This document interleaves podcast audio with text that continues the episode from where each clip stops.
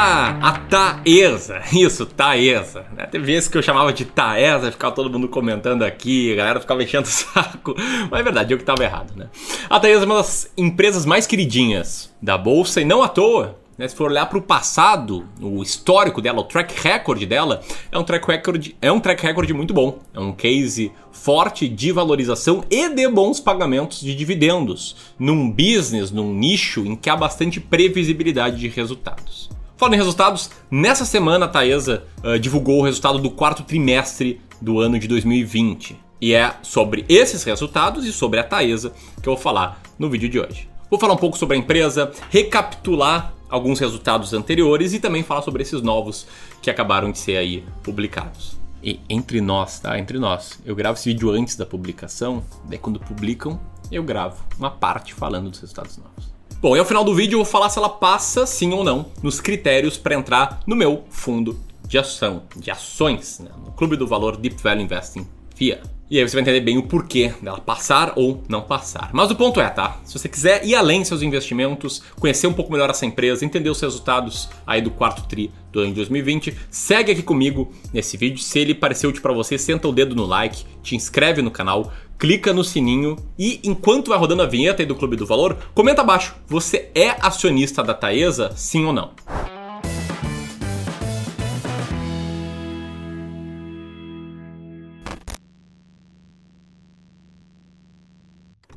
Então vamos lá, tá? A Taesa é a transmissora aliança de energia elétrica.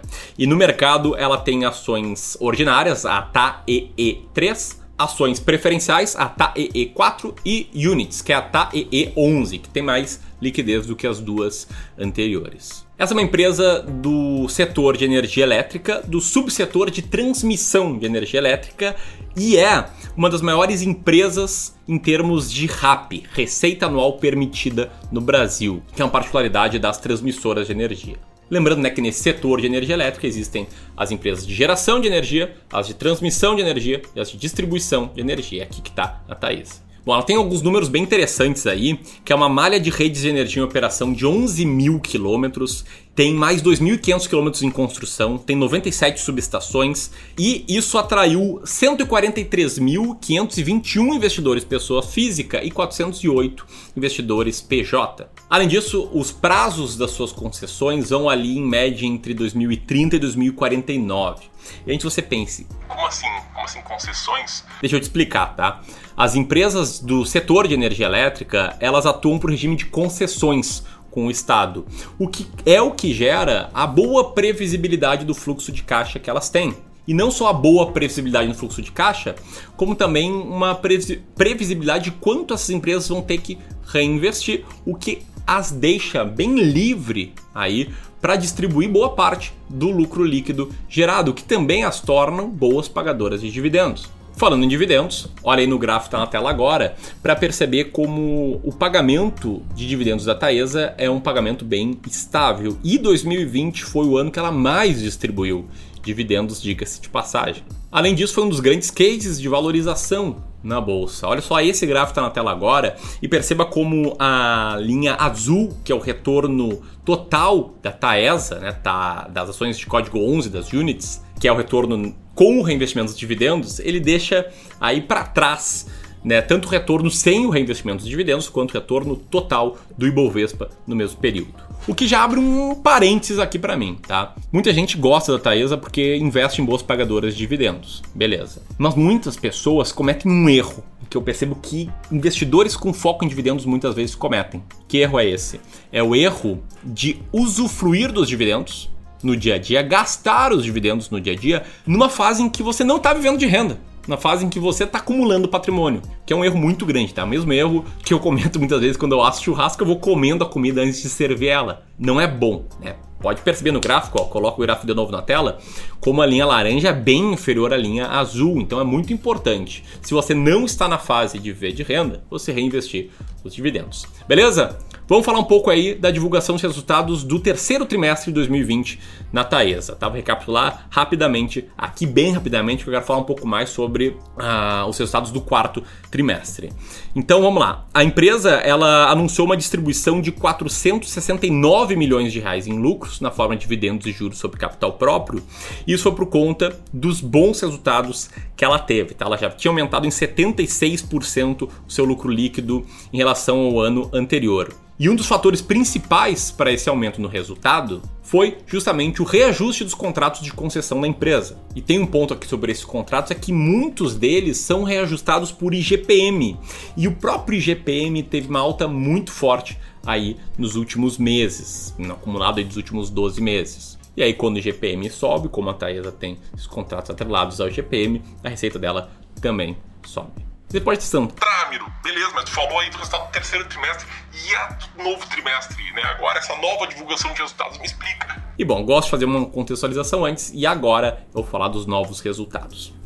Tô aqui para falar dos resultados da Taesa, tá? Que saíram ontem e foram bastante expressivos, bastante expressivos. E expressivos ainda mais considerando né, as dificuldades do ano de 2020 que pegou muitos setores da economia. Mas por que eu estou falando aqui que eles foram tão expressivos? Por conta da operação de novos projetos e por conta do fato de que a Taesa tem muitos contratos que são reajustados pelo IGPM. E o IGPM, que é um dos índices da inflação, diferente do IPCA, ele explodiu no ano de 2020. E aí o lucro da Taesa no quarto trimestre de 2020 foi de 829 milhões, 194% a mais do que no quarto trimestre de 2019. E sempre que o crescimento é assim absurdo, vale a pena ficar de olho e entender o que que compôs ele, o que que tem ali de não recorrente, o que, que pode ter mexido tanto no ano anterior quanto no ano atual, beleza? E como é que você olha ali? Você procura o nome da empresa no Google mais RI, relação com investidores, e vai ter acesso a um monte de dados aí sobre os resultados e pode ter sua própria análise. Mas esses são os grandes números, tá?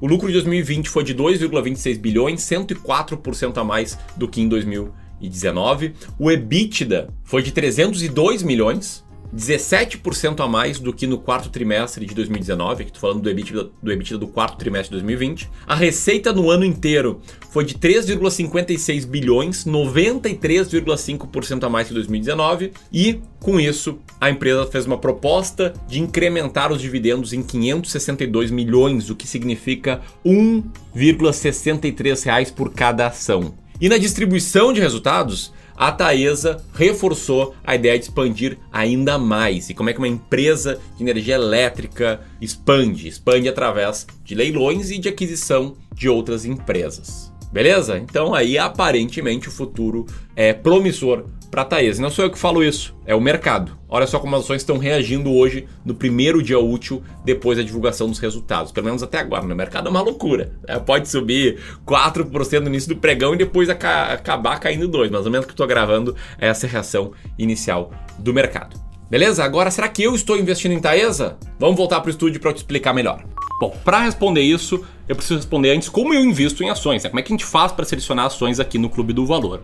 E o que a gente faz aqui é, é seguir uma filosofia de investimentos chamada de Deep Value Investing, em que basicamente a gente coloca todas as ações em alguns filtros, vai filtrando essas ações para comprar de forma diversificada 20 diferente, diferentes ações olhando para o seu earning yield, que é algo muito parecido com o indicador EV/EBIT. A única diferença é que muda numerador com denominador e a gente faz alguns pequenos ajustes no EBIT para transformar ele em lucro operacional. E aí qual é a lógica? A gente olha para as empresas já filtradas por alguns critérios, olha para aquelas que têm maior earning yield e a gente monta uma carteira com as 20 maiores earning yields da bolsa, né? 5% da carteira de ações em cada uma dessas empresas. E como é que está a Taesa no meu método? Vou te falar agora. E eu tô de volta aqui, cara. O Carvalho vai me matar porque esse vídeo ficou todo picotado, mas foi a melhor forma que eu encontrei aqui para trazer a melhor informação, a informação mais atualizada para você. E o negócio é o seguinte, tá? Atualizando os resultados da Taesa, atualizando os resultados de várias outras empresas, de dezenas de empresas que já divulgaram o resultado no quarto trimestre de 2020, do quarto trimestre de 2020, a gente tem a seguinte situação. A Taesa com earning yield de 14,73%, na comparação relativa com todas as outras empresas aqui da bolsa, está na 17ª posição do nosso ranking de maiores earning yields, ou seja, ela é a 17 empresa mais barata. E como a gente investe de forma diversificada nas 20 empresas mais baratas, adivinha? Sim, somos acionistas da Taesa. E se você é sócio da Taesa, nós somos sócios também, beleza? Entenda bem, tá? Isso aqui não é uma recomendação de compra. Sou eu, gestor de investimentos, explicando como é que eu tomo as minhas decisões de comprar, manter ou vender uma ação. E você tem que ter convicção na estratégia para conseguir seguir ela e ter bons resultados, beleza? E se você quer seguir uma estratégia e ter bons resultados, uma das primeiras coisas que você tem que fazer como investidor para ter esse nível de clareza é saber o quanto você pode investir em ações. Porque não é tão trivial assim. Né? Tem algumas coisas que você tem que cuidar. Você não pode investir em ações de dinheiro de curto prazo, não pode investir em ações, na minha opinião, claro, dinheiro de médio prazo. Você, se não tem uma tolerância ao risco muito grande, não pode investir tanto em ações. Enfim, a gente mapeou aqui no Clube do Valor oito etapas, oito passos que você tem que passar para entender quanto investir em ações, se é que faz sentido para você investir em ações. A gente colocou essas oito etapas, ó, nesse checklist que a gente está distribuindo nesse momento de forma totalmente gratuita, só para quem apertar aqui e colocar o nome e e-mail e aí recebe esse checklist lá no seu e-mail, beleza? Então se você quer ir além, baixa o checklist. Vou deixar o link aqui também. E se você gostou desse vídeo, se ele te ajudou a tomar melhores decisões e fez cair sua ficha sobre a importância de ter uma estratégia, então compartilhe ele com seus amigos que também investem. Tamo junto, grande abraço e até mais. E bora dobrar. Valeu!